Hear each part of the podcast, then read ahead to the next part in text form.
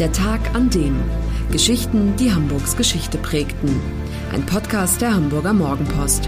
Gelesen vom Autor Olaf Funder. Der 1. November 1913. Der Tag, an dem Enrico Caruso das Passagekino eröffnete. Wer das Passagekino betritt, dem stockt erstmal der Atem.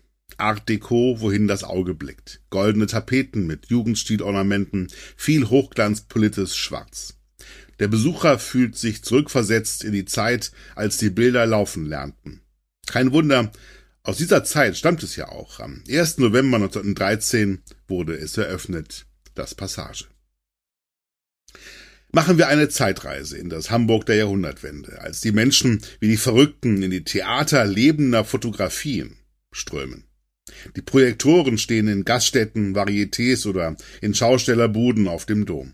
Hamburgs Polizei, die von einer Kientop-Seuche spricht, listet Ende 1906 bereits 35 Lokale auf, wo es Films, wie der Plural damals hieß, zu sehen gibt.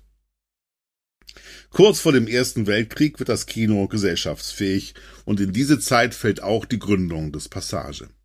Das erste Großraumkino Hamburgs mit rund 1000 Plätzen befindet sich an der Mönckebergstraße am eben erst fertiggestellten neuen Prachtboulevard der aufstrebenden Stadt.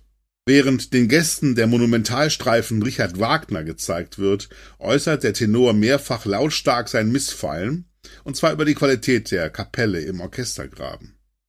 Nicht eben sehr leise rief Caruso Bäh und hielt sich die Ohren zu, bis die Gefahr vorüber war, so der Reporter des Fremdenblatts, der abschließend anmerkt, aber sonst war es ganz nett.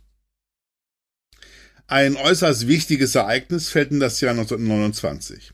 Es kommt einer Revolution gleich, als zum ersten Mal in Hamburg ein Tonfilm vorgeführt wird. Am 20. Dezember startet der US-Spielfilm The Singing Fool. Eine rührselige Geschichte um einen singenden Kellner, der den Broadway erobert. Das Passage ist für Wochen ausverkauft. Gründer des Passage ist ein Jude gewesen. Als aber 1933 die Nazis die Macht ergreifen, befindet sich das Kino in Händen zweier Männer, die Hitler-Anhänger sind. Bereits in der Kampfzeit, so schreibt ein Oberregierungsrat lobend, habe sich das Kino in den Dienst der nationalsozialistischen Bewegung gestellt. Gauleiter Karl Kaufmann zeigt sich dankbar, das Passage wird zum Vorzeigekino der lokalen NS-Eliten. Obwohl große Teile von Hamburg bei den Luftangriffen untergehen, bleibt das Passage nahezu unversehrt. So finden die britischen Truppen nach ihrem Einmarsch ein intaktes Lichtspieltheater vor, das sie sofort beschlagnahmen und sechs Jahre lang behalten. Es folgen die Jahre des Wirtschaftswunders. Glänzende Zeiten für den Film.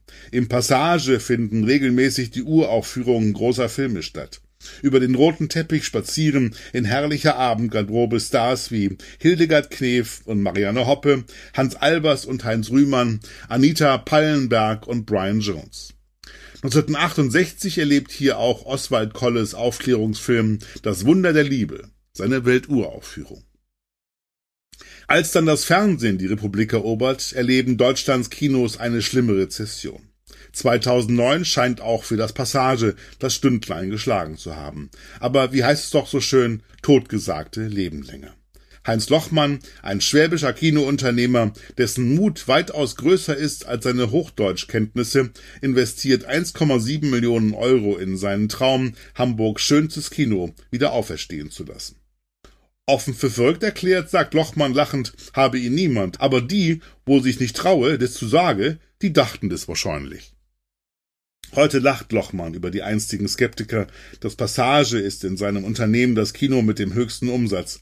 Auf 150.000 Gäste im Jahr hatte er gehofft, inzwischen sind es 200.000. Die Rechnung des netten Schwaben ist aufgegangen. Das war der Tag an dem Geschichten, die Hamburgs Geschichte prägten. Eine neue Folge lesen Sie jeden Sonnabend in Ihrer Mopo und hören wöchentlich einen neuen Podcast.